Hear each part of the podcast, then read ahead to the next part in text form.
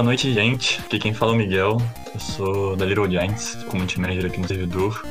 E hoje o Dev Talk é sobre Community Manager. É, eu trouxe aqui dois convidados super, sei lá, acho que super referência no mercado, pelo menos pra mim. E eles vão falar um pouco para vocês sobre essa área. É, eu pedi pra eles se apresentarem, por favor, começando pela Lucy. Bem, eu sou Lucy, né? Luciana, mas mais conhecida como Lucy. É, eu estou trabalhando na Rogue Snail desde 2018, então faz uns dois anos aí que eu estou trabalhando como Community Manager e Marketing.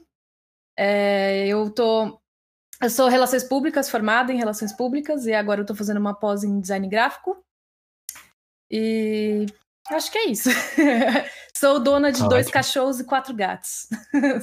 Importante, importante. Importante. Pode ser. Eu sou o Bacudas, o Wilson, mas pode chamar de Bacudas. Você vai me achar como Bacudas em qualquer lugar que você procurar na internet. E eu ajudo a tocar a comunidade lá do Vaca Roxa, né? Entre outras coisas. Eu também sou, eu sou designer também. Uh, trabalho hoje também lá no como líder da equipe de design e de, de BI de um setor de inovação lá no Ministério Público, né? E a gente vai tentando conciliar essas coisas aí, fazer esse super malabarismo aí o tempo todo. O que são nossas vidas, senão malabarismo do nosso tempo, né? É. Que falta muito. Exato. Aí vou, come... vou começar com uma pergunta já cabulosa, que é o que é ser community manager na comunidade de vocês? É. Quer começar, Bacudas? Pode, você pode ficar à vontade. tá, é, bem, eu vou falar num geral, assim, mas para mim o, o Community Manager, ele cuida do que é mais essencial, principalmente para o jogo, né? Community Manager, ele tem não só em jogos, mas ele está aí em várias outras áreas, né, do, de várias indústrias. Mas ele cuida disso, da comunidade, né? Ele é responsável por criar e coordenar a cultura que está dentro dessa comunidade, pensando sempre em como engajar as pessoas, o público, e, ter, e também ser essa ponte de conexão entre o estúdio e os jogadores, né? Os desenvolvedores. A gente acaba trabalhando, às vezes as pessoas acham que a gente só trabalha coordenando Discord ou coordenando dentro da comunidade do próprio jogo, se é um jogo online. Mas na verdade o Community Manager ele abraça muitas coisas, ele abraça ele abraça as mídias digitais que você tem, então vai Twitter, Facebook, Instagram ou Reddit, onde que você, onde estiver o jogo, estiver o estúdio, tá ali o community manager para dar essa coordenada. A gente, eu pelo menos assim, na Rogue, eu também crio newsletter, eu crio, eu crio blog posts para falar, para sempre atualizar as pessoas sobre o que está rolando dentro do, do, da, do estúdio, o que está rolando dentro do nosso jogo. É, eu fazia assim, a gente fazia, faz bastante live stream também, porque eu acho que é uma ferramenta muito útil, não só para informar, mas também para criar um pouco mais de conexão, né? Uma aproximação maior entre a gente, as pessoas, porque né, a gente abrange o mundo inteiro. E então a live stream realmente deu essa oportunidade da gente conseguir se conectar um pouco melhor com as pessoas. E às vezes eu também faço a ponte entre o estúdio e os influenciadores, que eles também fazem parte da nossa comunidade, mas uh, eles têm um outro papel ali de também é, espalhar um pouco mais, né, a, no, a nosso jogo para mais pessoas e para as próprias comunidades deles, né. Então, esse trabalho com influenciador, ele, ele, ele tem que ser um pouco mais de cuidado, porque a gente tem que escolher bem o influenciador que a gente quer conversar, porque a gente, a gente cria a nossa cultura, né, e a gente tem que pensar muito na cultura daquele streamer, daquele influenciador. Então, esse é um trabalho um pouquinho mais, né, um pouquinho mais delicado quando a gente quer tratar sobre isso, e. Mas eu acho que é isso, assim. Principalmente a gente faz todo, além de tudo isso que a gente faz. É, eu acho que o principal é realmente esse cuidado que a gente tem com a comunidade, com mostrar que a gente se importa, que a gente olha sempre os feedbacks. Então, acho que é isso. para mim. Bom, felizmente, Felizmente ela falou primeiro. Depois disso eu não preciso falar Famoso mais nada. Só isso. concordar com ela e pronto, baixar a cabeça aqui. Mas eu acho que é isso mesmo, assim, corroborando, né? Não que precise, mas, tipo, eu ia falar que, que, era, que a interface, basicamente a interface ali, de comunicação entre o que a gente faz, né? Entre o nosso estúdio e tal, e a comunidade efetivamente. Então, é, tem que haver esse link, né? Eu acho que a gente vai construir esse, esse papo aqui mais um pouquinho, mas tem que haver esse link necessário do, do, do que, que está sendo feito do produto, de como a gente vai se comunicar e tal. E, e, tem que ter esse link ali direto com a comunidade. Eu acho que não dá mais para a gente não ter isso, assim, só chegar na hora do lançamento e, tipo, comprem o nosso produto. Não dá. Sim, tem todo esse acompanhamento durante toda a produção e tal. Acho que isso que a Luz falou é muito importante, gerar um engajamento com a marca, gerar um engajamento ali com, com o seu produto efetivamente. Eu acho que isso funciona muito bem. A gente já vê funcionando. E, e, eu acho que a tendência é cada vez mais as marcas fazerem isso. Assim. A gente vê hoje em dia já as grandes fazendo, então por que não a gente começar desde pequeno, saca? Eu acho que é isso. Uhum. Muito justo. E aí, até aproveitando, né, o seu servidor, Bacudas, ele é um pouco uhum. diferente, né? É, ele não é só sobre o desenvolvimento do seu jogo, e talvez até um pouco menos sobre isso, e é mais sobre um grupo de pessoas que, com quem vocês estão juntos. Acho que. É, como é que é, né? Tipo, a melhor pessoa para explicar como é a Vaca Roxa é você, de onde surgiu essa proposta. Cara, foi um processo muito doido e, e muito orgânico, assim, né? Aquilo que eu tava te falando, eu dei uma navegada rápida aqui no, no servidor de vocês e tal e consegui enxergar muito do que a gente era antigamente. A gente tinha essa proposta inicialmente né, que era trazer essa informação de devlog. A gente tinha cargos de playtests e tal. Um troço meio mais, uh, por assim dizer, o que a galera mais faz, assim, geralmente quando você tem um, um servidor de desenvolvimento, né? Então, só que assim, eu percebi lá mais muito cedo, até porque tinham poucas pessoas, então a gente conseguia conversar mais, mais próximo. E tipo, as pessoas precisavam se expressar. Então a gente foi criando locais, tipo, sei lá, eu ia falar que a gente criou um canal de meme, um canal de música só. Tipo, hoje em dia, um servidor que não tem isso não existe mais, tipo, saca? Mas há cinco anos atrás, quando a gente começou lá no beta do Discord, não tinha esse parâmetro. Então, tipo, era um diferencial ainda, saca? E outra coisa que a gente percebeu rapidamente é que a galera que a gente se cercava ali, o time do, do Vaca na época, e, e hoje também, a gente tinha profissionais excelentes, assim, que cobram por hora muito caro lá fora, assim, para tanto para fazer serviços, comissões e tal, etc. Uh, ah, para dar feedback, consultoria, essas coisas todas. E lá a gente tinha essa galera muito próxima, então tinha todo esse contato. Então, abrir para que as pessoas pudessem mostrar o que elas estavam fazendo, receber esse feedback, receber essa crítica é, qualificada e, e, a gente poder ajudar o crescimento de todo mundo me pareceu muito interessante naquele momento. E a gente começou a ir por essa abordagem. Ah, junto com isso, a gente criou a hashtag do Vaca Roxa lá atrás, que virou um lugar para a gente se, se encontrar, né? Tipo, no Twitter você acaba se perdendo muito no mar de postagens ali. Então a hashtag é um hook e tal que você consegue encontrar os seus interesses, né? E a gente, pensando nisso, criou a hashtag do Vaca Roxa, em que todo mundo que postasse o Vaca Roxa ia ganhar o retweet da galera do, do Vaca Roxa. É, e assim, a gente tem pessoas lá dentro, como o Gabe e tal, a galera do, do time mais próximo lá do Vaca, que tem uma rede estendida muito grande, de 20 mil seguidores, 15 mil seguidores, 7 mil, e isso dava um, um impulsionamento muito grande para as pessoas que estavam começando.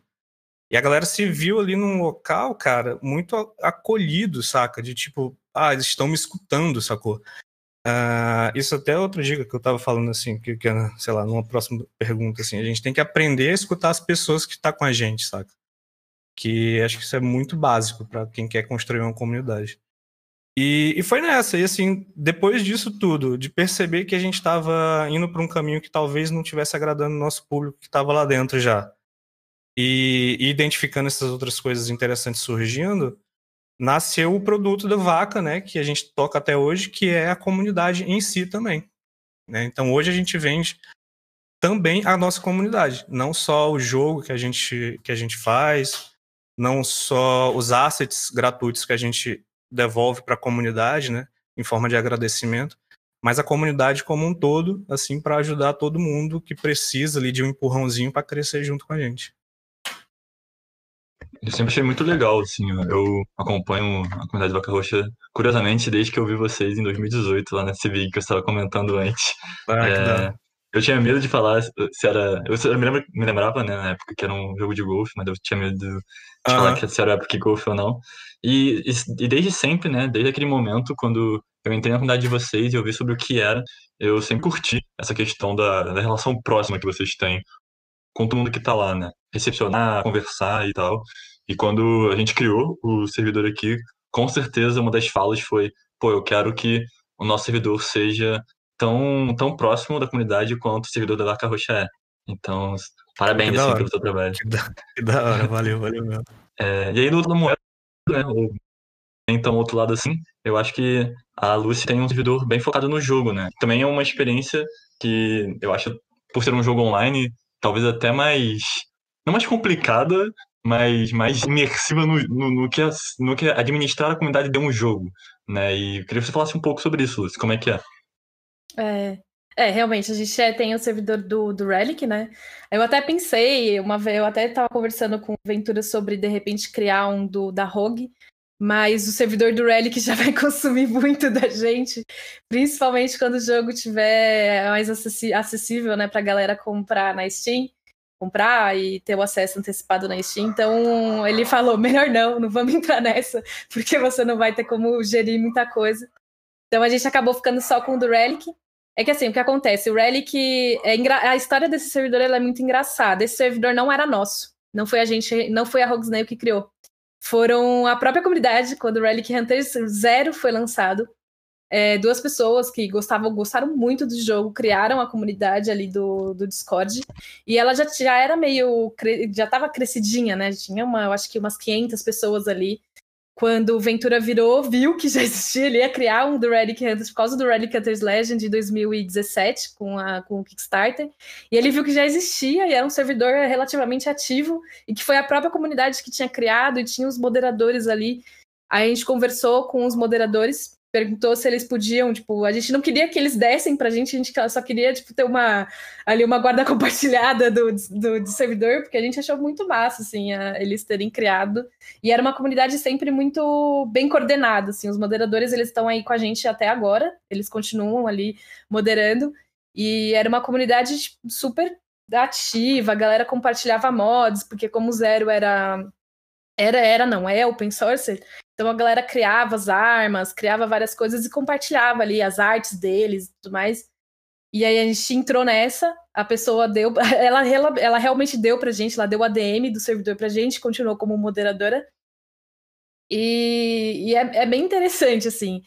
A, a, gente acaba tendo, focando o servidor pra franquia Relic Hunters, porque a gente agora tem Relic Hunters 0, 0 Remix, já lançados. E a gente está desenvolvendo Legends e a gente tem um projeto mobile também que é o Rebels, que a gente ainda está procurando publisher, por isso que não muita gente conhece.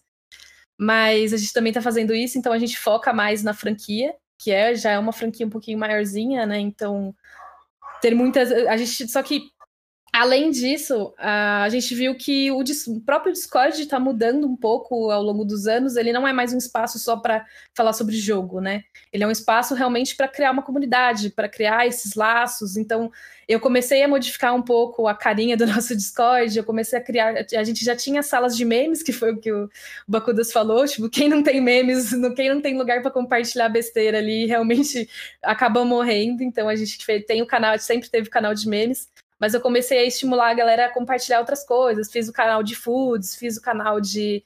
para o pessoal compartilhar até outros jogos que não sejam Relic Hunters. Tipo, ah, eu tô jogando isso aqui, bora jogar junto tal. Então eu, eu fui tentando criar algumas coisas assim pra galera se engajar.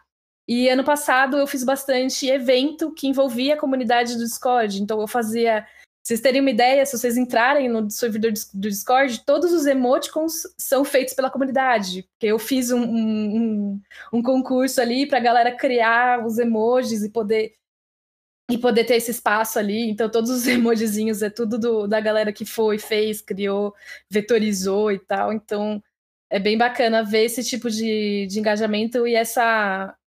Ah, esse amor que essa galera tem pelos, pelos nossos jogos, né? Eles continuam aí ativos com a gente desde 2015, então é bastante tempo de um servidor que por mais a mais, por mais que agora a gente não está atualizando tanto o Legends quanto a gente atualizava, o pessoal ainda vem, ainda conversa, ainda divide. A gente tem um canal de arte que a gente deixa livre para a galera compartilhar a própria arte. Então o pessoal sempre vai lá, conversa, fala alguma coisinha, então é bem legal.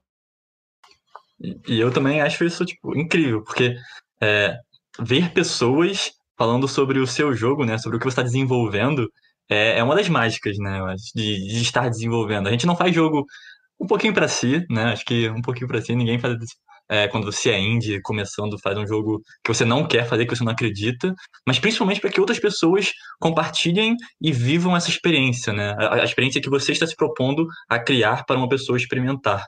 E, e ver as pessoas inteirando sobre isso, falando sobre isso, fazendo fanart, né? Acho que fanart é uma das coisas mais incríveis, assim. A gente teve algumas aqui no servidor e quando começou a chegar a primeira, a segunda, a terceira, eu falei, caraca, acho que eu vou chorar. é... É, é, a parte mais divertida. É muito é da hora, é. Essa é parte de arte, é, eu acho muito interessante, que eu entrei em setembro de 2018 e tinha um menino, tinha não, ele ainda posta, né? Ele sempre posta, assim, a arte dele. E deu para ver o desenvolvimento artístico dele ao longo dos anos. E agora ele, ele tem um traço totalmente diferente. Dá para ver que ele tá realmente tipo, aplicando. Então, isso para mim, eu falei, gente, é o máximo, assim, ver, ver que a pessoa compartilha o próprio desenvolvimento ali. Ela se sente confortável de, de estar ali e mostrar o trabalho dela, tipo, desde o comecinho, assim, mesmo quando ele não tem ainda tanto, tanta confiança e agora que ele já está desenvolvendo e eu acho que ele já até começou a abrir commission, então tipo, eu fico, gente, né, é muito legal ver que a gente tem esse espaço, as pessoas se sentem confortáveis, né, de, de postar ali, né. Uhum. E acho que é, é muito sobre isso, né, não sei, eu não tive nenhuma experiência numa grande empresa de jogos ainda, mas eu sinto que estar numa empresa indie também é sobre você ter esse contato mais próximo, né, com a sua comunidade. É, vejo que um artista, um programador, um game designer que trabalha aqui com a gente, ele consegue a um, uma mensagem conversar com a comunidade que, enfim, está acompanhando o jogo que ele está uhum. fazendo. Não sei se isso é tão real numa empresa maior, né, como sei lá, a Bethesda. É, e queria saber como é que isso é para vocês, na verdade, né? A, a, Luciana, ela representa, ó, Luciana, a Lucy, representa o, o Relic Hunters, né? O jogo e a, e a empresa, o Snail, no, dentro da comunidade como community manager. E o, o Wilson é, também, além de te representar, também é dono do Vaca Roxa, né? E acho que são posições diferentes de de dono da empresa e contratado por uma empresa, mas que de, da mesma forma representam a marca, né? Não só é, para a comunidade, mas para pessoas externas. O que vocês acham é, dessa, desse contato do dev, que não necessariamente é dono da empresa, é, com a comunidade, já que nesse momento, quando ele fala com a comunidade, ele está colocando a marca da sua empresa é, em jogo, né? É, isso é muito doido, porque, tipo, uh, como eu falei lá, tipo, lá no começo, foi uma evolução muito, muito doida, muito orgânica, assim. E, e no começo era one man band, assim, eu fazia tudo e tocava todas as coisas ao mesmo tempo. Continua um pouco assim até hoje, confesso. Mas algumas coisas assim a gente já consegue fazer, é, delegar e tal, tudo mais. A gente não tem um, Uh, a gente não tem uma estrutura formal de estúdio, então, de modo geral, a gente funciona da seguinte maneira: a gente vai pegando os projetos, vai começando os projetos e eu vou montando as equipes. Então, eu não tenho uma equipe fixa do Vaca Roxa, por exemplo. Eu tenho pessoas e colaboradores que me orbitam aqui e à medida que os projetos vão chegando, a gente vai montando as equipes, assim, dependendo da necessidade de cada coisa. Uh, e o Vaca Roxa, de modo geral, a gente vai tocando da forma que dá. É, essa, essa parte da comunidade, essa parte da, da interface pública com, com, com, a comunidade, né? Twitters, redes sociais, sites, etc. E isso que você falou, é, eu acho muito importante, né? Eu não consigo mais ver outro modo de atuar, atualmente, eu até falei isso, sem esse contato, né? Porque, por exemplo, a gente, a gente desenvolvendo já, mudando um pouco do escopo, a gente desenvolvendo, a gente precisa do feedback constante para que isso te conceda qualidade no final do teu, do teu produto, certo? Então eu acho também que como comunidade a gente precisa desse feedback constante, entendeu? Até para saber se a gente está conduzindo o carro da forma certa ali, a parada toda. E, e são esses caras que lá no final vão apoiar a gente ou vão criticar a gente, entendeu? Então a gente tem que estar tá com eles ali o tempo inteiro, saca? E tem que tratar bem, e tem que conhecer quem são eles tudo mais, tem que conversar direitinho, tudo certo. E a gente teve pouca, pouca pouco experiência com relação a isso, como você mesmo falou, por falta de estrutura formal. Por exemplo, tem algumas pessoas que falam: ah, beleza, eu trabalho no Vaca Roxa, eu trabalho com o Vaca Roxa, eu faço isso, tal, tal, tal. Ou eu estou nesse projeto com o Vaca Roxa. Uh, mas, de modo geral, quando as pessoas querem falar alguma coisa diretamente com o Vaca Roxa, eles me procuram. A tendência é essa. Talvez porque eu tenha centralizado isso muito tempo, durante muito tempo. Né? Mas lá no servidor, por exemplo, a gente já tem uma, uma autorregulação assim da comunidade, tem a galera do time e tal, são cargos separados. Uh, quando se precisa de alguma coisa ali, já não sou mais eu que sou procurado para resolver lá, é mais o contato de fora. Uh, mas assim, resumindo um pouco, é aquilo que eu já falei algumas vezes, tipo, eu acho que não tem mais como não fazer esse tipo de, de gerenciamento de comunidade, de ter eh, esse papel específico para tratar da comunidade, né? E, tipo, isso facilita tudo, cara. Assim, tudo, tudo. Do, do, de acordar e postar alguma coisa a colocar o produto na loja.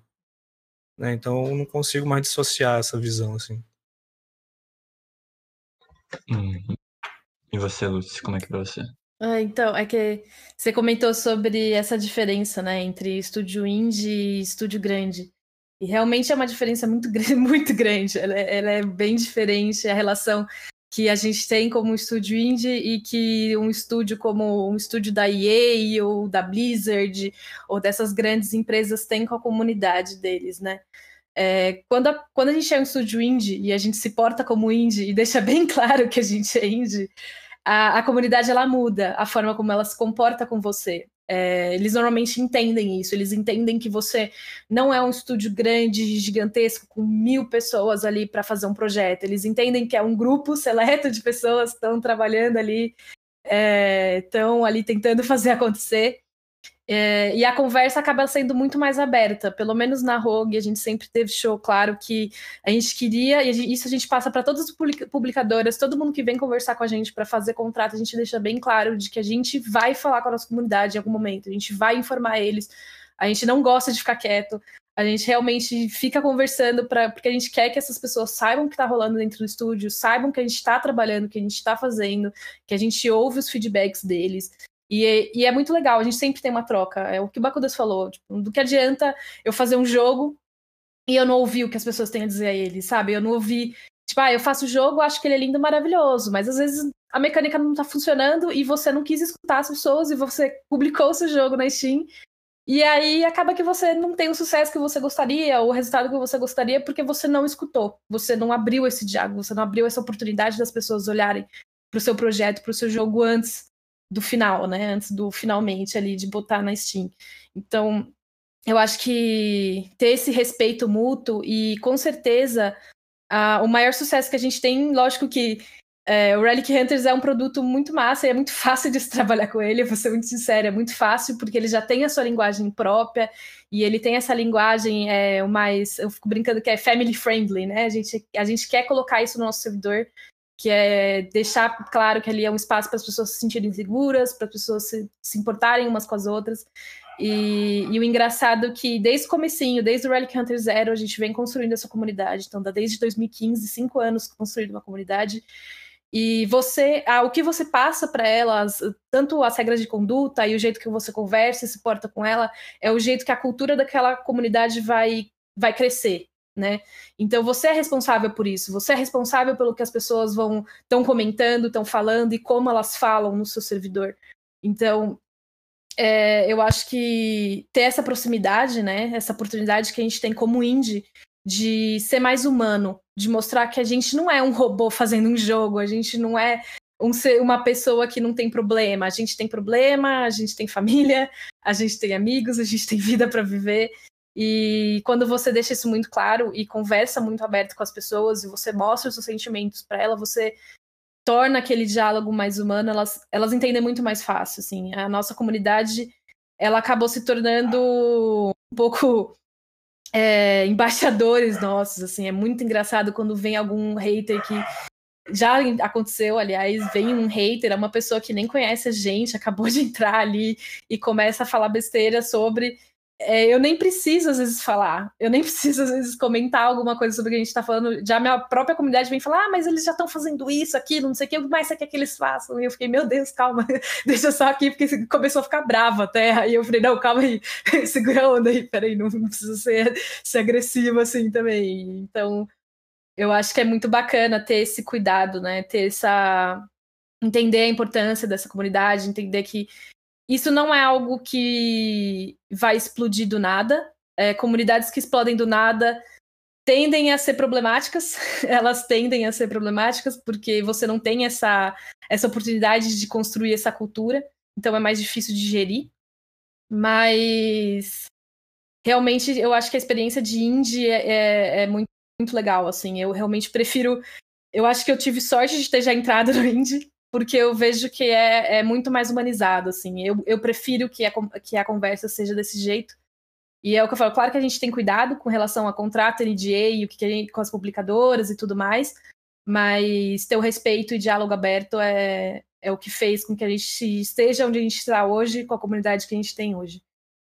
Uhum. Eu acho que você falou um ponto muito interessante, né? Que a, a comunidade é multiplicadora. Eu vejo muita gente com medo de colocar seus jogos para a comunidade jogar, porque ah, vou perder essa pessoa que compraria o jogo e agora vai ter de graça. Não, não, pelo contrário. A pessoa vai jogar, vai te dar feedback, provavelmente vai comprar o jogo mesmo quando você lançar, mesmo tendo o jogo de graça, e melhor, ela vai falar para várias outras pessoas sobre como o seu jogo é divertido. Então, é, acho que é muito perder esse medo também de mostrar e, liberar mesmo. Obviamente, como você falou, NDA, publisher, faz todo sentido, mas sem medo, né? Isso. Mas é bom, isso é até uma dica boa, inclusive. Por exemplo, a gente está negociando agora com uma publisher também, e, tipo, uma das coisas que eu sempre, tanto nessa quanto um outro contrato que eu já fechei, foi exclusivamente ter como mostrar as coisas que eu estou fazendo para a comunidade.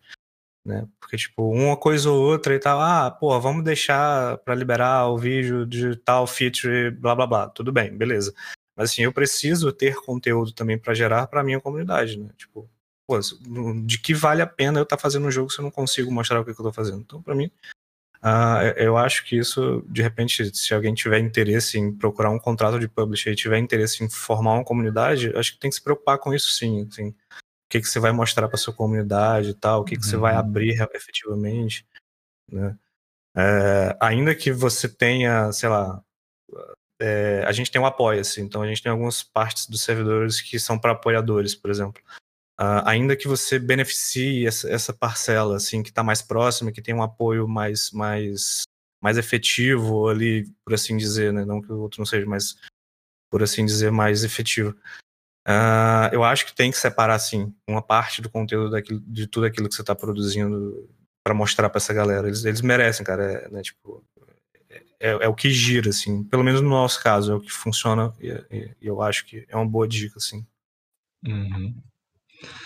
E aí, aproveitando, é, eu queria saber muito sobre como é que vocês gerenciam, né, de fato, a comunidade, não só no pessoal, mas no ferramental. Tem alguma ferramenta que vocês utilizam muito, algum bot que vocês acham que, olha, esse aqui, tirando de música, ok? esse aqui é essencial. pra quem tá começando, de, né? Se o bot de música cair, algumas pessoas morrem lá no servidor. Exato. Teve uma época que o ah. rating ele tinha caído, e aí, tipo, caraca, pra procurar outro foi doideira. Uhum. Não, é, hoje em dia a gente, eu acho que a gente tem três bots de música lá. Tipo, se um der defeito, já sobe o outro, nem se preocupa mais com isso. A gente já deixa lá de, de stand-by. Uh, cara, de modo geral, assim, a gente tem o nosso botzinho lá, o Purple Beat, né, que é a nossa vaquinha. Uh, ele faz algumas coisas bobas, de modo geral, é mais, é mais comandos que, que geram memes, assim, memes da comunidade, né, piadas internas, etc, etc, etc. Esse bot a gente tem uma experiência interessante que é, o Didi, um dos nossos colaboradores lá, começou a fazer e tal, mas depois não conseguiu tocar. Eu tentei tocar, eu não sei muito de, de JavaScript, e, mas enfim, era o que tinha para fazer no momento. E, e, aí eu resolvi abrir o código dele. Então eu joguei lá no GitHub, então qualquer pessoa que conseguir fazer duas linhas de código pode sugerir um PR lá com um comando especial que ela mesma queira, assim. Eu vou revisar, obviamente, né? Mas de modo geral vai passar, assim, se não for nada esdrúxulo. Mas, e nem muito bizarro, nem absurdo. Mas, enfim, são experiências legais de, de uso colaborativo, assim, que geram engajamento. De ferramentas, uh, não costumo usar nenhuma, não, assim, de dentro do Discord. Agora o Discord, ele tá, ele tá dando os analytics, né? Eu acho que isso foi uma ferramenta bem boa, assim, incorporada recentemente, porque você consegue ver os engajamentos no, no, nos canais e tal. Uh, eu sempre tive uma política de deixar de ser de ter uma estrutura bem enxuta, né? Mas eventualmente vai crescendo, não tem jeito. Tipo, a gente costuma escutar a galera lá, tem uma salinha de sugestões lá, então, pô, preciso de um canal para me expressar desta forma. Tudo bem, se a galera concordar, votação lá e tal, a gente abre. Uh, eu sempre fico de olho, né? A gente sempre, a gente tinha um canal de arte só, que era o WIP. Tudo era, tudo era WIP, né? Então, tipo, se você fazia som, você mandava no WIP. Se você fazia é, arte, pixel art, vetor, enfim, mandava no WIP. Agora a gente manteve o WIP só para realmente work in progress e dica feedback, e agora a gente já tem canais de arte, já tem canais de música, de, de áudio, não é de música, né? De música, a gente passa só música, esse de áudio é mais para conversar sobre áudio para jogos. Tem o canal de código. Uh, mas assim, foi bastante. Eu, eu fui relutante com relação a isso, porque eu via muito isso lá no início, em outras comunidades, a galera abrindo os servidores com vários canais, assim. E, e ficava muita coisa às moscas, saca? Porque, tipo, faltava realmente alguém para tocar o conteúdo. E eu, quando eu vejo que eu também não vou dar muita atenção para um canal, eu fico meio preocupado. Porque eu acho que a tendência dele é, é abafar ali e a galera perder o interesse. Então, geralmente, eu, eu tenho que ter uma mínima capacidade de gerar assuntos naquele canal. Eu penso assim. Hoje em dia, a gente já tem bastante gente na comunidade que pode é, preencher essa, essa lacuna assim, da minha, de, de minha deficiência. Então, mais um motivo também para os canais terem crescido, assim. Uh, eu não faço música, por exemplo, mas tem uma galera lá super competente que está puxando sempre o assunto e tal. E, e, isso é bom, né? Mas, e é isso. E assim, no, de redes sociais, não eu acompanho mesmo uh, na unha, assim. Até, até já usei algumas ferramentas, vendo a publicidade e tal, então conheço alguns, assim, mas eu nunca me dei muito bem com gestores de, de de redes sociais, etc, etc. Uh, o único que eu uso assim desde sempre, até antes de ter o Discord, é o TweetDeck para ver várias colunas do Twitter, é, que eu acho que isso é bom, muito bom, tipo, eu consigo enxergar, por exemplo, uma coluna só de, da hashtag do Vaca Roxa, então eu consigo atender a galera mais prontamente ali, tanto com feedback, com retweet, com likes e tal. Mas não sei, assim, eu não, não uso nenhuma ferramenta específica, não. Gostaria até de escutar a Lúcia para ver se ela tem alguma coisa para me recomendar. Não tenho boas notícias. é, é, aqui, assim, eu já testei para mídias sociais, né? Como eu faço bastante as mídias sociais do, do Relic e da própria Rogue. Agora a gente está desenvolvendo o nosso Instagram também, então eu é, as minhas más notícias é que não existe nenhuma ferramenta que seja satisfatória para postagem, então eu acabo usando o estúdio de criação do Facebook, eu não sei se você sabe acessar ele, mas eu acabo usando ele para agendamento de postagem. É, para análise das mídias sociais também só as próprias ferramentas assim eu já testei vários eu testei, eu testei o Sprout eu testei um outro que era Elabs, eu testei vários, nossa, eu testei um monte. Assim, eles até dão um pouco mais detalhado o Analytics, mas sinceramente nada que pra gente tinha sido super relevante para que eu precisasse pagar, porque todas elas são pagas, né? Eles não têm, o, eles não têm a opção de, de gratuito, assim, eles não te dão nada o gratuito. A verdade é essa, eles não te dão porcaria nenhuma. Então eu prefiro ir na mão mesmo e olhar do que pagar, porque não estava valendo a pena pra gente no momento. Talvez mais pra frente, quando as mídias do Relic estiverem um pouquinho maior, talvez a gente entre um pouco mais nessa questão. Mas por enquanto também eu uso o TweetDeck para fazer o que, você, o que você também faz, de dar uma olhada, olhar várias colunas, dar uma olhada para ver o que a galera tá falando, de jogos que a gente tem que são parecidos com o nosso, de indie games também, a gente sempre fica dando uma olhada ali. Do Discord, eu lembro que eu tinha visto um anúncio que eles iam começar a fazer esses analíticos, eu não tinha visto que eles já tinham lançado. Ainda bem que você falou, porque eu tentei usar uma vez um bot e aí depois ele, eu conversei com o pessoal da própria Discord, eles não recomendavam usar, porque ele não ia pegar a métrica é, decente e, e, ele podia ser até um pouco meio nocivo dependendo do bot. Então, eles recomendaram não, de, não ter aquele bot ali de análise. Então eu tirei. Aí eu não. A minha análise era no dedo, né? Era no olho. Eu olhava o quantos de pessoas estavam ali, eu, eu senti, colocava análise de sentimento, que a gente tem bastante isso em social media, né? Então, análise do sentimento, o sentimento está positivo, neutro ou, positivo, ou, ou, negativo, né? Então, eu fazia uma, uma análisezinha por mês, eu faço isso na Rogue, então por mês eu dou uma olhada, vejo como é que tá as nossas mídias, vejo como tá o Discord e eu comparo com o mês passado. Então, é uma forma da gente dar uma olhada ali na, nas métricas e como a gente está indo, né? Mas de ferramenta, eu acho que é isso. Eu uso o Google Docs também muito. eu não tenho outra coisa, então para feedback eu uso o Excel mesmo. Eu vou botando ali os feedbacks e eu divido com o time. E tinha mais uma. Ah, é uma ferramenta que. Tinha mais uma ferramenta. Ah, eu uso. Eu aprendi a usar o Google Analytics, é, tanto para analisar o, a própria Steam, a nossa página do Steam. Então eu consigo coletar o que, que a, as pessoas que frequentam a nossa página do Steam gostam então eu consigo ver quais são os gostos dela. E eu também gosto bastante de dar uma fuçada no Facebook Insights, que é da própria Facebook. Então eles mostram ali o que, que a galera que curte a nossas, as nossas páginas normalmente gosta de consumir. É, acaba ficando muito mais do mesmo. Eu acabo sabendo que tipo, realmente a nossa comunidade ela tem um padrão, tanto no, nas mídias sociais quanto no, na Steam. Então a gente já sabe que é mais ou menos o mesmo padrão e as mesmas, o mesmo estilo de pessoa, né, que consome o nosso jogo por enquanto. Talvez mude, né? Ah, quando o jogo lançar, provavelmente isso possa mudar, porque pode mudar o público que vai estar tá ali comprando o jogo ou as coisas que tem dentro dele. Uhum. É engraçado que por amostragem que a gente tem no servidor, a gente entende bem já isso que você falou, acaba dando no mesmo olhar é, tipo, no Facebook, o Steam e tal, assim, por amostragem a gente já entende muito bem ali como é que funciona meio que o público de modo geral da gente, né? É, a única coisa assim, a única diferença é que realmente meu, eu percebo que o meu servidor do Discord tem mais gente nova uhum. comparado com as mídias, né? Então eu tenho um, um, adolescente, gente que ainda tá no high school ou no college, né? Então eu vejo que tem uma galera um pouquinho mais nova do que a galera que acompanha a gente nas mídias sociais.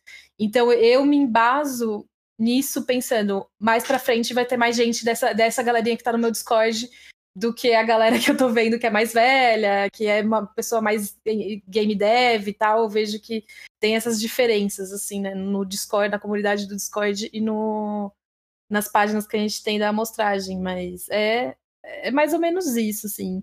A gente tem a, a montagem que a gente fez no nosso Discord, é muito orgânico, é uma coisa que eu falo que vai sempre mudar, é, eu sempre vou olhar, eu sempre olho como é que tá os outros discords, eu sempre.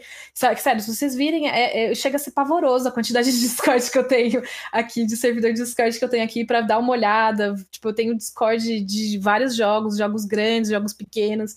Eu sempre dou uma olhada para ver o que, que tá rolando ali, e de repente um. Ah, pô, essa, essa sala aqui eu acho que seria bacana de eu implementar, ou esse formato que eles colocaram aqui talvez seja legal. Então, é, eu sempre estou olhando isso, sempre estou observando como o próprio Discord, né, tá mudando as coisas deles, então isso é bem importante também.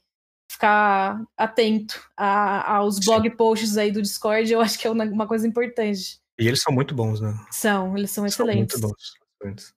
Uma coisa que funcionou recentemente pra gente foi abrir uma sessão do Corona, assim. Tipo, deu muito certo lá no servidor que tipo, a gente tinha alguns canais que era informações úteis, o desabafo, né? Tipo, enfim, todo mundo precisa desabafar em algum momento. E tinha o Frisão Corona, né? Que é pra gente disponibilizar, mandar os links que a gente vê por aí de coisas que estavam saindo de graça por isso. E deu muito certo, porque é aquilo que eu, que eu falei, e volto a falar de novo, as pessoas precisam se expressar, né, de, alguns, de alguma forma. E a gente, a gente como, como gestor, assim, da comunidade, a gente precisa escutar elas. E, e, e, esse do divã, cara, foi muito doido, porque as pessoas começaram realmente a desabafar coisas bem íntimas, assim. E foi muito legal, porque é uma troca muito maneira, você estreita muitos laços ali. E, poxa, é, é, é muito, é muito gratificante ver que essas pessoas confiam em você a ponto de falar certos tipos de coisas, saca? Sim. E que parece que você tá realmente fazendo a parada direitinho, assim. Porque senão não teria por que ela só abrir a boca pra falar qualquer coisa, né? Com certeza. Tipo, você vê que o seu espaço ele é um espaço de confiança, né, para ela.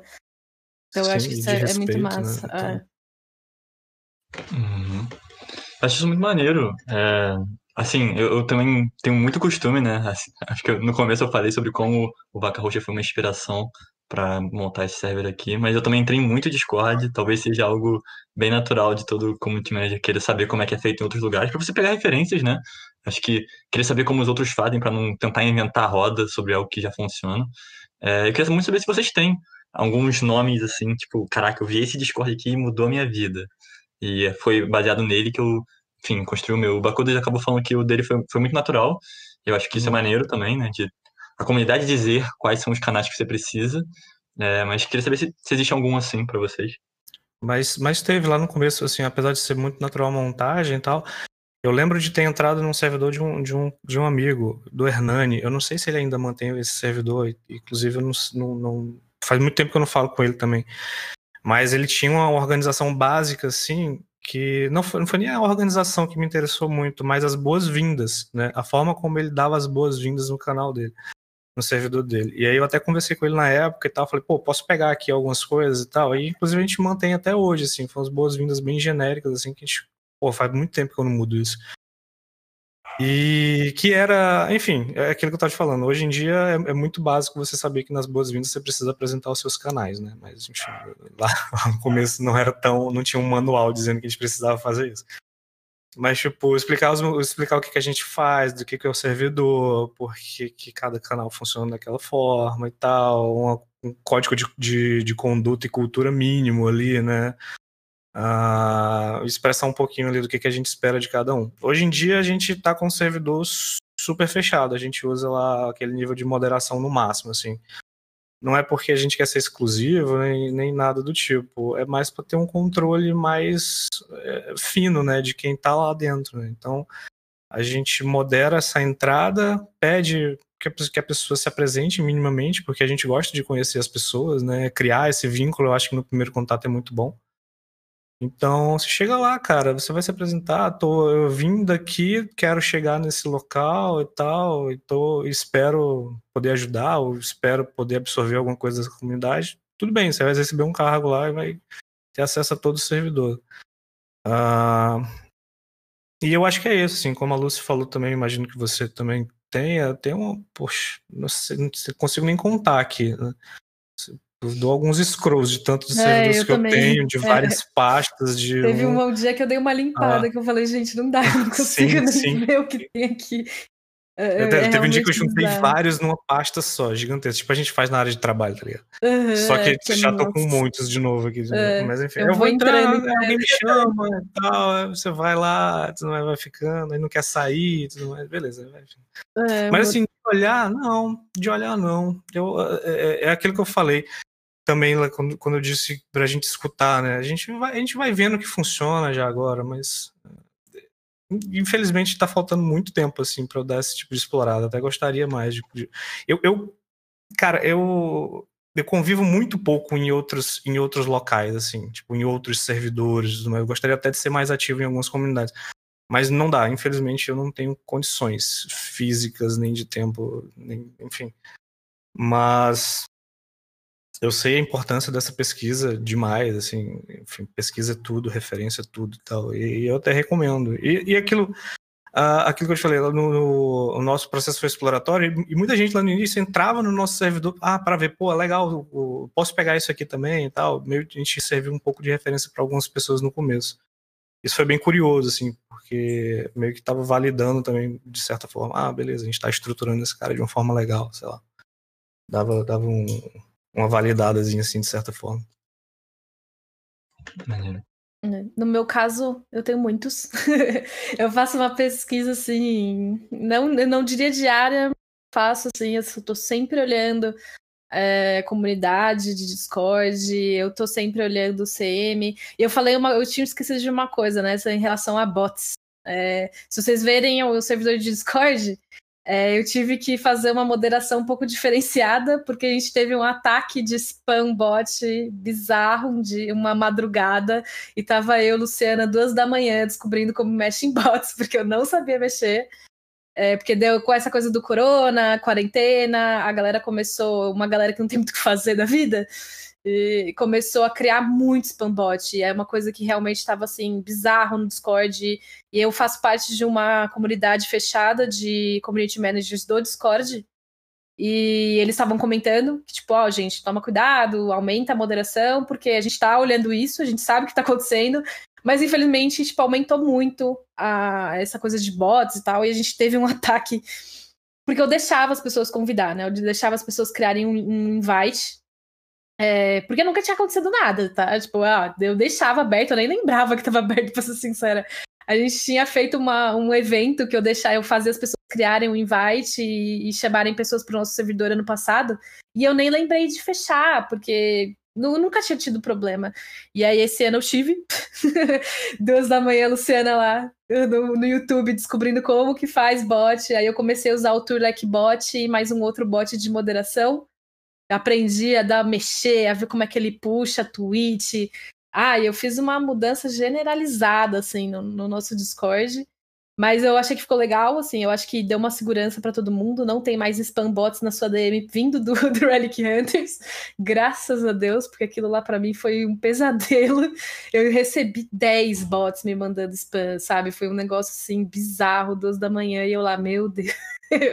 e o bot chamava outro bot, mas enfim. Fora isso, é, eu, eu falo assim, a dica que eu sempre dou é se você tem muito interesse, se você gosta muito de community manager é, é olhar tanto para os grandes quanto para os menores.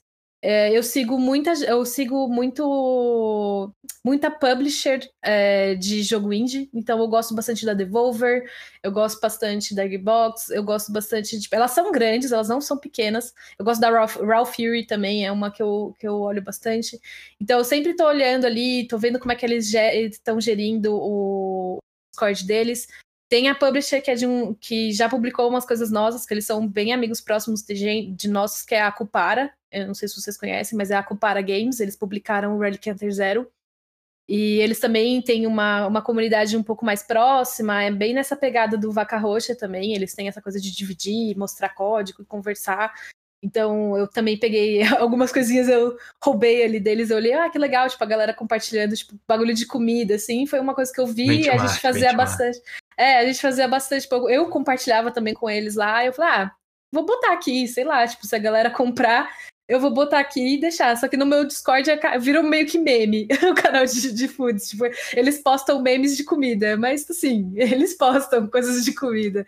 Então, eu, eu fui pegando assim umas ideias, eu fui é, é, assim, é pegar a referência, mas também entender que se aquilo faz sentido para você, né? Porque às vezes você vai pegar um negócio que não faz menor sentido. Tipo, no, por exemplo, pra gente no Relic Hunters, não faria sentido eu abrir um canal que fale sobre código, assim, como é o do Vaca Roxa. Porque não é o, o intuito ali daquele canal. Aquele intuito é para compartilhar jogo, achar gente para se jogar junto, conversar sobre meme, conversar sobre outras coisas.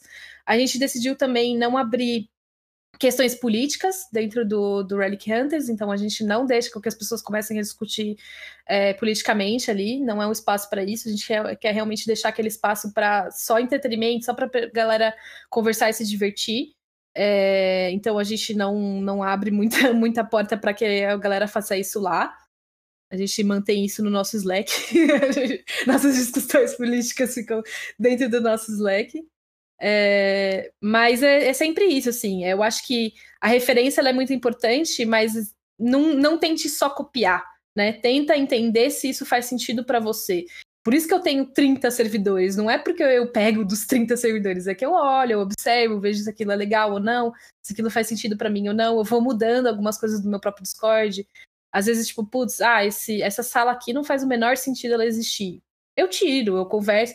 Só que tem muita coisa que a própria comunidade fala para mim, né? Ela vira, ah, será que não seria bacana abrir um, uma sala assim?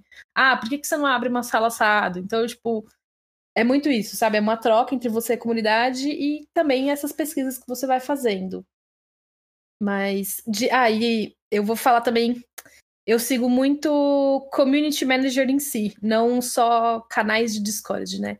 Então eu tenho para mim inspirações aí, é, principalmente as meninas da Warframe. Eu não sei se vocês conhecem a Rebecca Forrest e a Megan. Elas são duas CMs aí que fazem um trabalho na Warframe, na, no Warframe que é, sério, é impecável a comunidade do Warframe.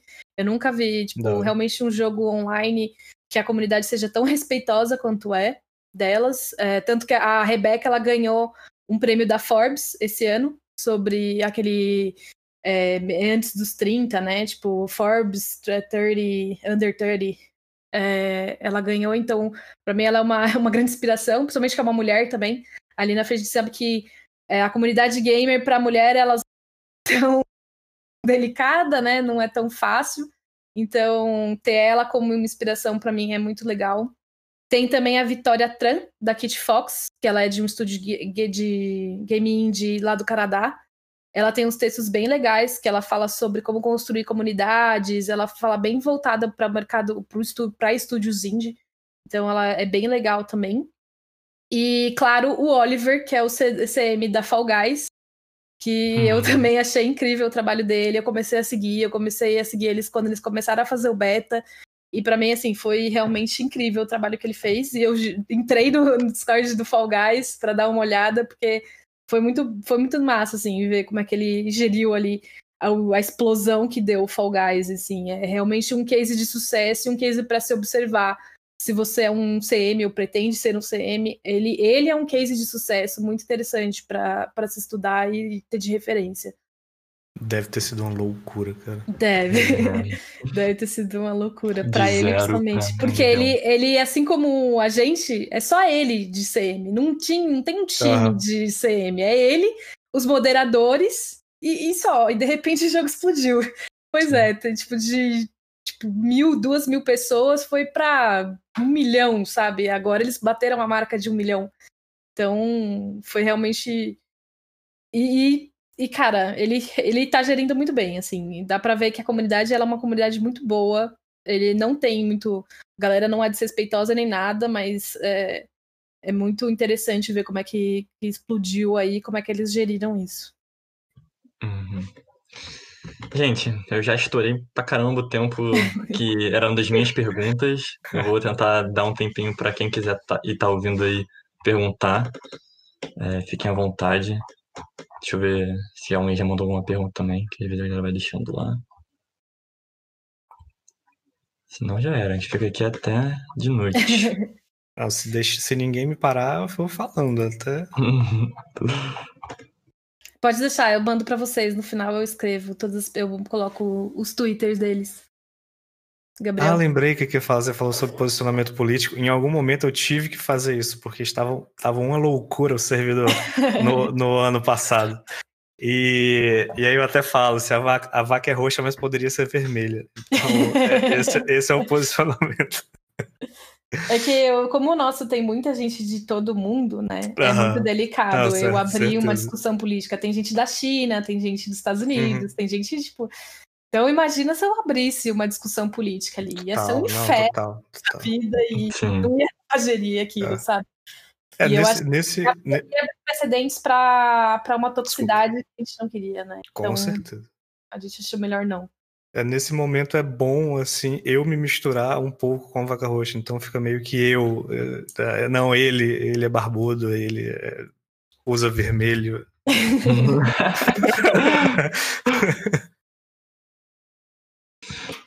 o Gabriel mandou uma pergunta aqui. Como vocês costumam lidar com a toxicidade na comunidade? Cara, Olha, hoje em dia, desculpa, hoje Não, em falar, dia a galera já se autorregula, assim, quando alguém já pisa um pouquinho fora da linha lá com relação a isso, que vai descambar para alguma coisa desse, desse sentido.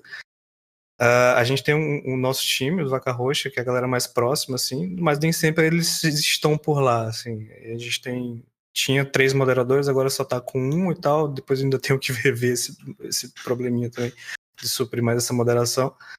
Mas a gente vai voltar também com, com a equipe maior de moderação.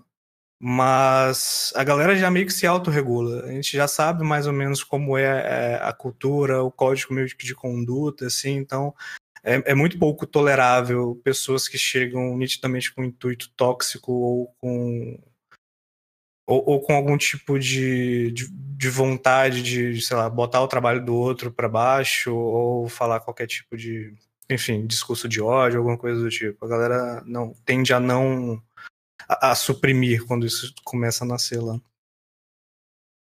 É, no do, no uhum. do Relic eu já enfrentei algum poucos, mas já tive que, que enfrentar aí uma galera meio, né, meio trollzinha.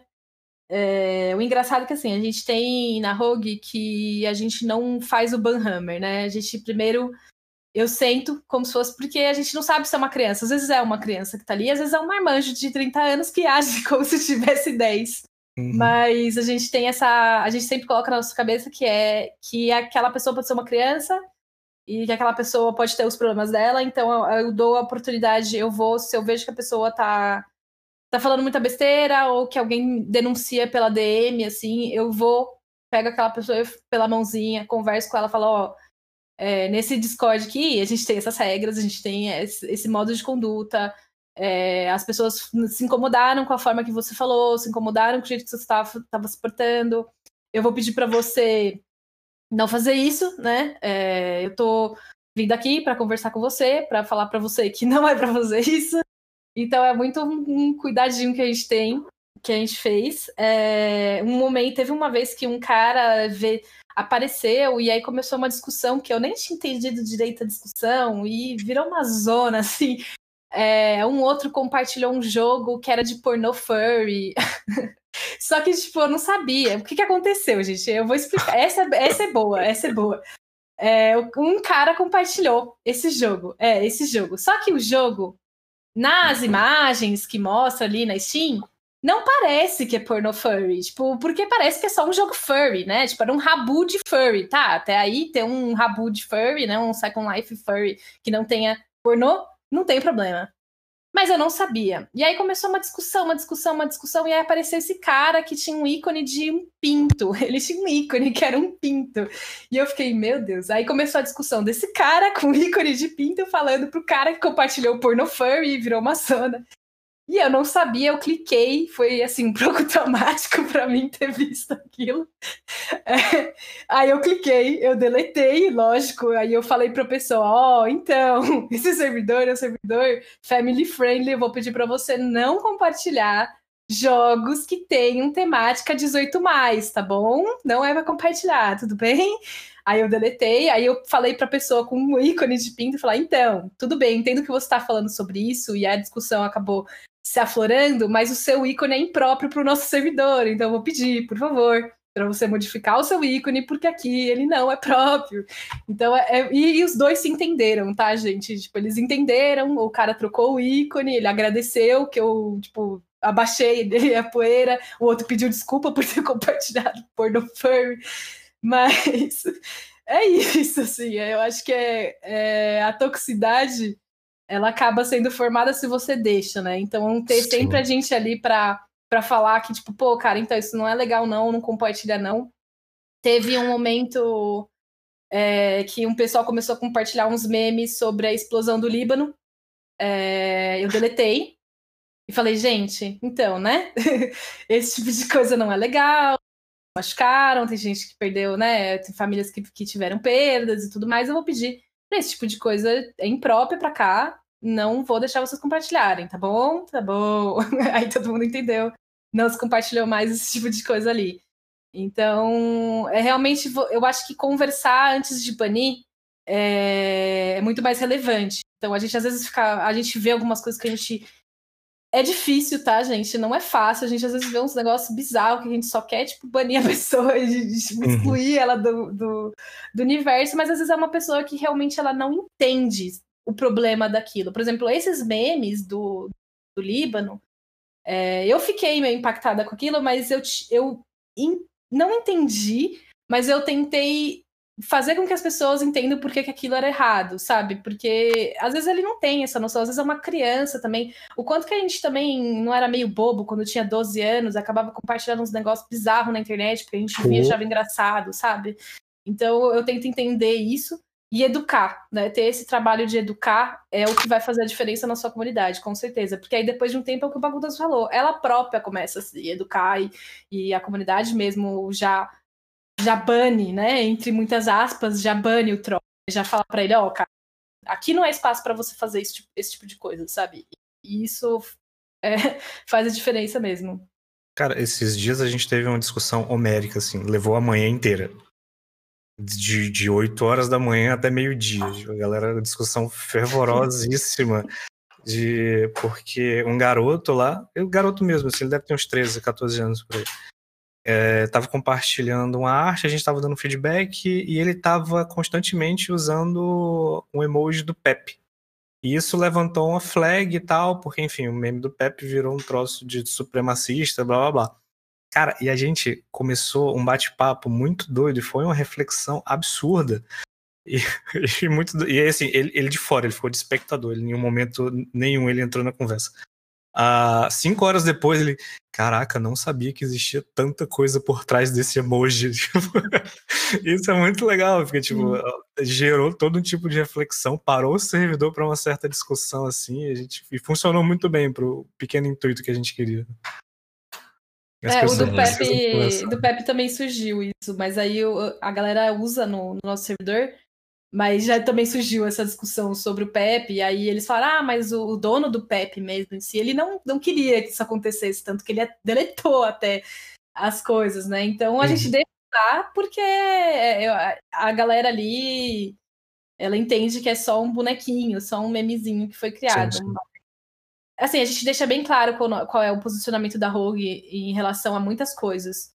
Então, quando teve aquelas questões do Black Lives Matter, a gente se posicionou. Quando uhum. teve a questão, quando a gente sempre se posiciona a, na, no mês, não só no mês do, da LGBT, mas a gente sempre deixa claro aquilo, né? A gente sempre perde, tá? A gente sempre perde pessoas. Quando eu faço esses posts, eu sempre perco pessoas, tá, gente? Eu sempre é um mês que eu vou perder gente, eu sei disso. Mas é uma escolha nossa porque eu não quero ter intolerância. Então, se eu não quero ter intolerância, eu vou arcar com as pessoas que são intolerantes e que vão sair e vão querer falar aos quatro ventos que nós somos horríveis, mas assim, é isso, assim. É um posicionamento político, a gente sabe, mas também é um posicionamento político em relação a respeito. Então, e é uma coisa que a gente quer, né? Então, não é só, ah, a gente está se posicionando economicamente é, cara. Não é um posicionamento econômico. É um posicionamento de respeito entre as pessoas e respeite as suas diferenças. E é isso, sabe? Não, não tem essa de ser menos ou mais do que isso. Então, na nossa comunidade, todo mundo sabe disso. Todo mundo tem essa noção. E já uma vez também mandaram para isso para mim foi isso para mim assim foi matou. Tava mandando pelo pela DM. Eu lembro, vocês lembram daquela baleia azul? Uhum daquele grupo. Uhum. Pois é, tá rolando de novo, só que no Discord. E. Olha, e um, é, um cara da minha comunidade falou: Ó, oh, Lúcia, eu recebi isso aqui. E, ah, sei lá, eu achei que seria importante. Vocês sempre falam sobre isso, eu achei importante, de repente, você falar alguma coisa para sua comunidade, né? E aí eu fiz um post. Eu não falei o que era, porque eu não quero dar alarde, esse tipo de coisa. Mas a gente sempre deixa claro que Tipo, pô, é, a gente tá aqui, a gente tá aqui para se você precisar, a gente não é psicólogo nem nada, mas a gente te encaminha para onde você precisar, sabe? Tipo, a gente, se você precisar de ajuda, pode falar com a gente, pode confiar na gente que a gente te encaminha para onde você precisar. Porque é um negócio assim. E é muito bom porque eu vejo que a minha comunidade ela reflete isso, sabe? Eles são muito respeitosos, assim. Sempre que aparece uns memes meio tosco, eles mesmos já viram e falam, ó, oh, acho que isso aqui não é legal para cá, sabe? Tipo, é, não compartilhe isso aqui não, porque não, aqui não é o lugar. Então, é total, isso. Total.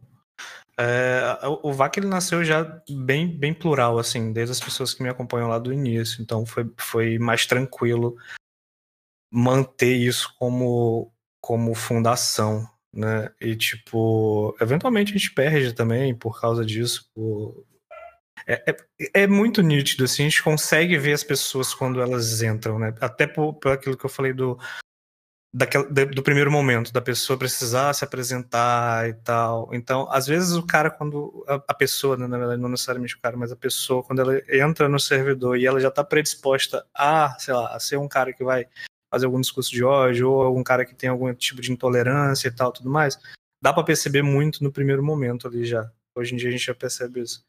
Uh, tem algumas abordagens lá que a gente fica um pouco mais é, é, incisivos com relação a isso, saber de onde a pessoa veio. A gente vê Avatar e tal, vê essas coisas todas. Quando você acaba vendo o, o conjunto da obra ali, você já levanta uma flagzinha.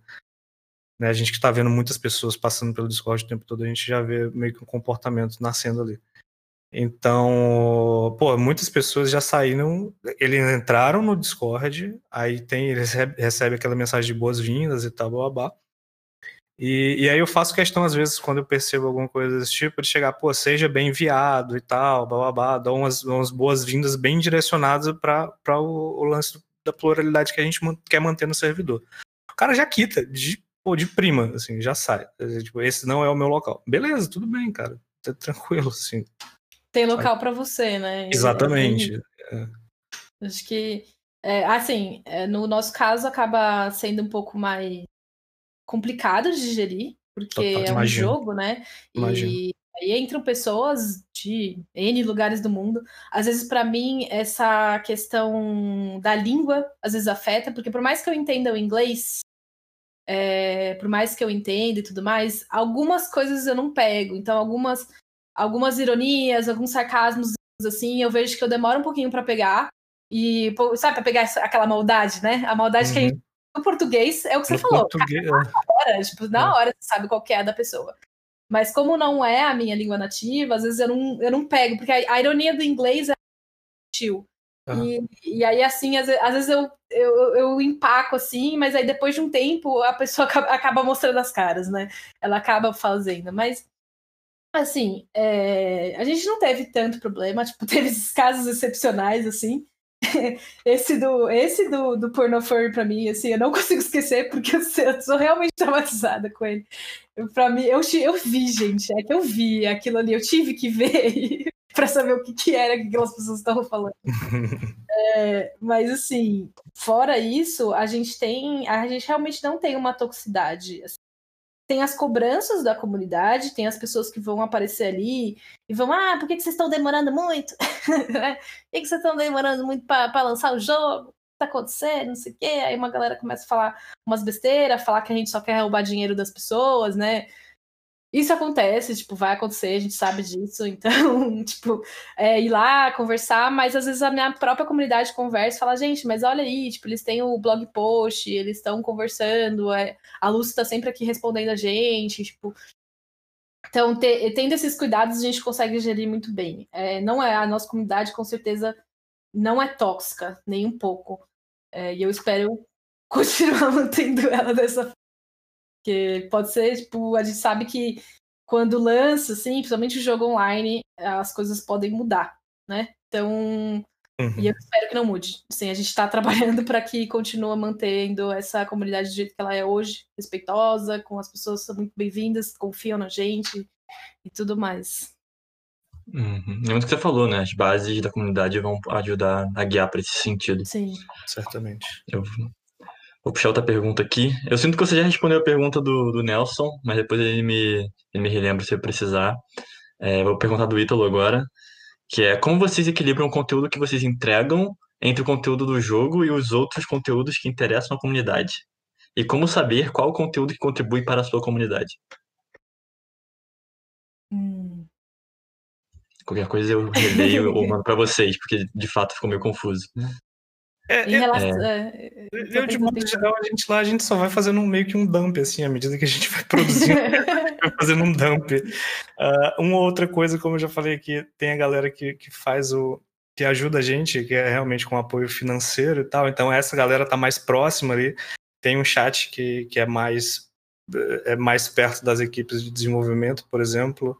Tem, tem alguns canais mais específicos, por exemplo, a gente tem um canal de, de feedback aberto, que é esse WIP, né? Todo mundo pode chegar lá, postar o seu trabalho, a gente vai dar uma, uma, um, bisu, um feedback, alguma coisa. Obviamente, se a pessoa pedir, às vezes ela só quer mostrar por mostrar mesmo para ganhar biscoito, isso é normal, perfeito.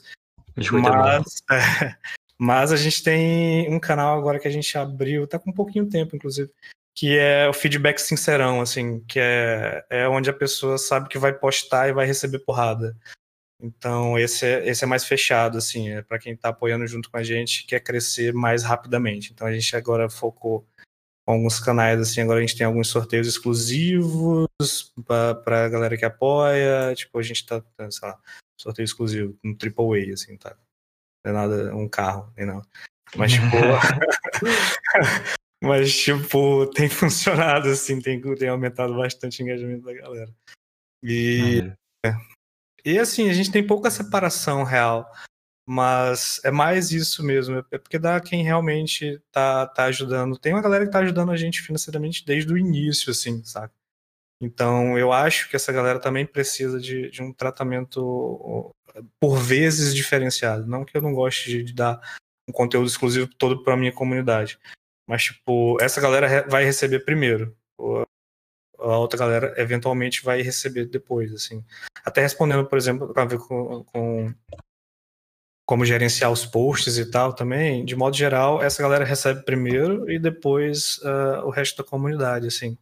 Mas sabendo que todo mundo vai ter acesso àquele conteúdo em algum momento, assim. Não tem nenhum... É só esse pequeno, esse pequeno lapso de, de, de exclusividade. Né? Uhum.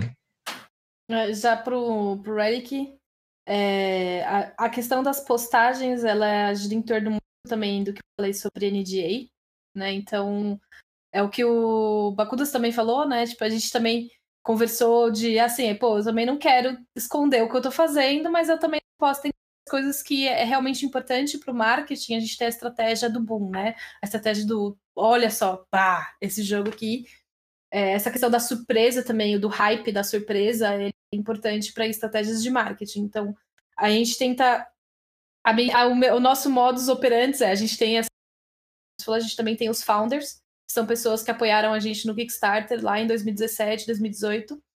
E essas pessoas recebem o jogo, tipo, a gente sempre faz algumas atualizações, a gente vai fazer uma próxima atualização gigantesca, e eles vão ser as primeiras pessoas a verem aquilo, né? E darem feedback. Então eles têm essa exclusividade. A gente também deu exclusividade a eles para eles testarem o nosso jogo mobile. Então eles são os únicos que podem testar o nosso jogo mobile. Fora algumas pessoas que a gente fez uns eventozinhos assim, que eu dei acesso também mas foram uns eventozinhos mais para engajar tal, e aí uma, duas, duas pessoas que não são necessariamente founders ganharam esse acesso, mas é, a gente tem isso, então a gente gere dessa forma, para gerir assim, ah, o que, que a comunidade quer e o que, que a gente pode mostrar, né? Então isso é, é um pouco mais complexo quando a gente trata de NDAs e, e coisas que temos que fazer por estratégias de marketing. Então, eu sempre tento pensar no o que, que as pessoas já sabem do nosso jogo, então que não vai ser novidade, então eu posso postar e tipo eles podem podem continuar engajando sobre isso. Isso, isso sociais, tá, gente? Tipo, Discord é outra parada, assim. Discord é realmente sobre como conversar, é, ver o que a galera tá, tá fazendo, tá vendo. Então é, é outra, outras, outras ideias, né? Que eu falo, é outras ideias. Mas para social media, eu sempre tento tá ali postando as coisas, alguns detalhezinhos do que a gente está fazendo. É, mas isso porque a gente tem esse, esse NDA. Antes desse NDA, eu realmente era o que nem o Bakudas falou, tipo, pô, eu tô fazendo aqui. É, e quando você é indie, é, é um pouco diferente porque você não tem aquele poder massivo de, de investimento, né? Comprar um boom de surpresa, né? Então, para isso você tem que estar tá sempre mostrando para aos pouquinhos e gerando esse interesse das pessoas no seu jogo. Então postar sempre tipo como que você está fazendo aquele personagem, como que você fez aquela animação. Se vocês forem no YouTube do do Relic, eu postei algumas é, speed animations e speed drawings que o Beto e o Raik fizeram e a Mari também. Então, postar esse processo, sabe? Essas coisas, como é que vocês estão fazendo, que, que ferramenta você usa. Então, isso é de grande valor e isso faz com que as pessoas se interessem pelo seu jogo, pelo que você está fazendo. E ela vai construindo essa, esse hypezinho, né? Ao longo dos anos. Então, é entender o que, que a comunidade. Tipo, é saber o que a comunidade quer. Eu, o que, que a comunidade quer? O meu jogo. Ela quer o meu jogo. É, só que eu não posso mostrar tudo, dependendo de como que você está traçando a sua estratégia de marketing. Então é conseguir conciliar aquele meio termo, assim, é muito delicado, mas é, dá para saber o que dá para se fazer, sabe? Tipo, você consegue ver um assetzinho, uma como que você pintou aqui, alguns personagens, por exemplo, a gente tem os nossos personagens, todo mundo já conhece eles, então não tem problema eu publicar Então, é, realmente dá uma. A gente faz o, né, o Pelezinho da comunicação ali para mostrar o que a gente pode mostrar ou não e tentar sempre conversar com a comunidade e principalmente com essas pessoas que apoiaram você antes, né? Eu acho que essas pessoas que estão ali antes com você, elas são realmente o, o diamante polido seu. Então, sempre mostrar para elas que elas são vão receber primeiro é essencial também. Mas. Então, gente, acho que para encerrar, estamos aqui há um tempo. Lembrando que a gente ainda vai ter o post-talk aí, que vou liberar o microfone para todo mundo poder perguntar e, enfim, trocar uma ideia. É, queria que vocês, enfim, se despedissem, talvez mandassem aquela mensagem para aquele community manager ou aquela community manager que está começando agora, que quer criar o seu servidor do seu jogo, enfim. É, passem sua mensagem e encerrem para a gente fechar. Por favor. Vai lá, Luiz. Você é, mesmo. você mesmo. Gente, eu falo muito, tá? Desculpa. Quando deixa, eu falo pra caramba.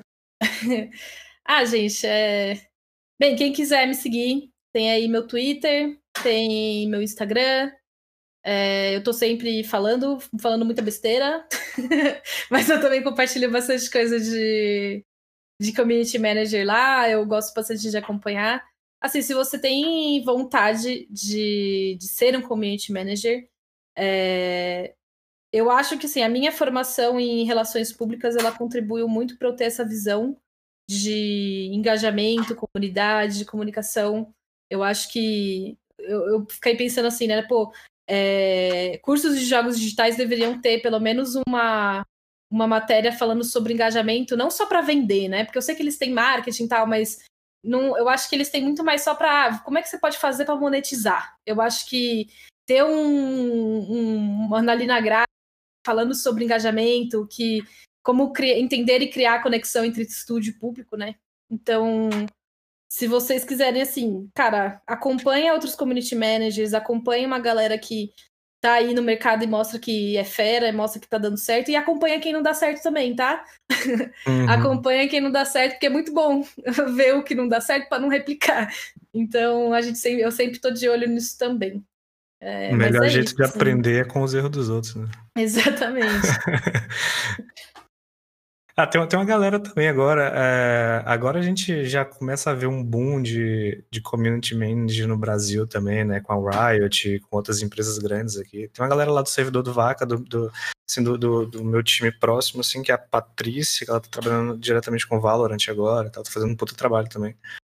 A Patrícia Mani, pode procurar no, no Twitter também. Tem a, a Tami, que. Eu conheço a Tami. Né, a, a Tami, ela também faz um trabalho muito maneiro. A Zelda também. Aham, a Zelda, isso.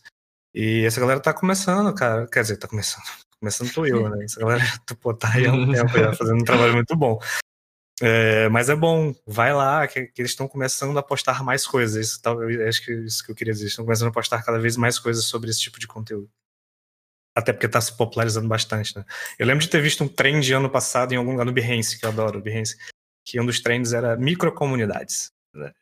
A gente está vendo realmente o boom de várias microcomunidades, principalmente agora por conta da pandemia. Então, cada, todo mundo quer seu servidor, todo mundo quer seu cantinho ali para conversar com, com seus mutuals, né?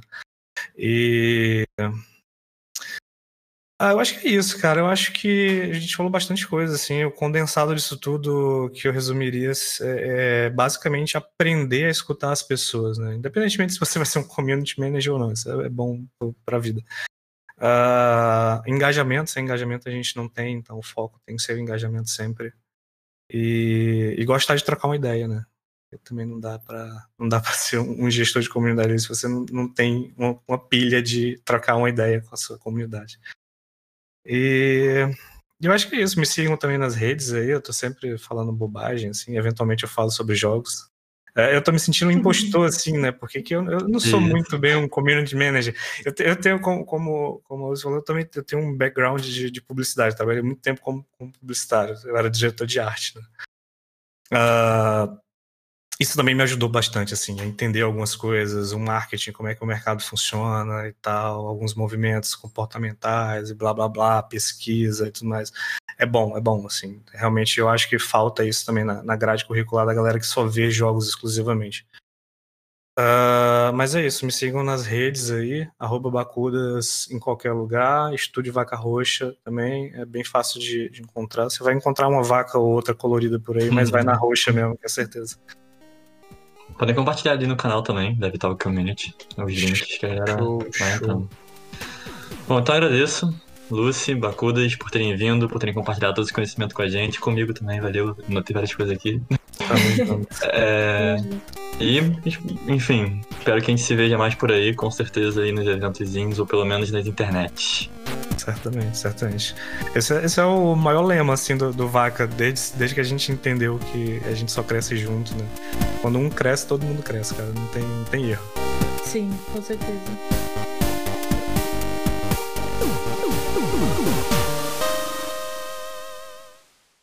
Este podcast foi produzido e editado por Neo Borges Soundworks.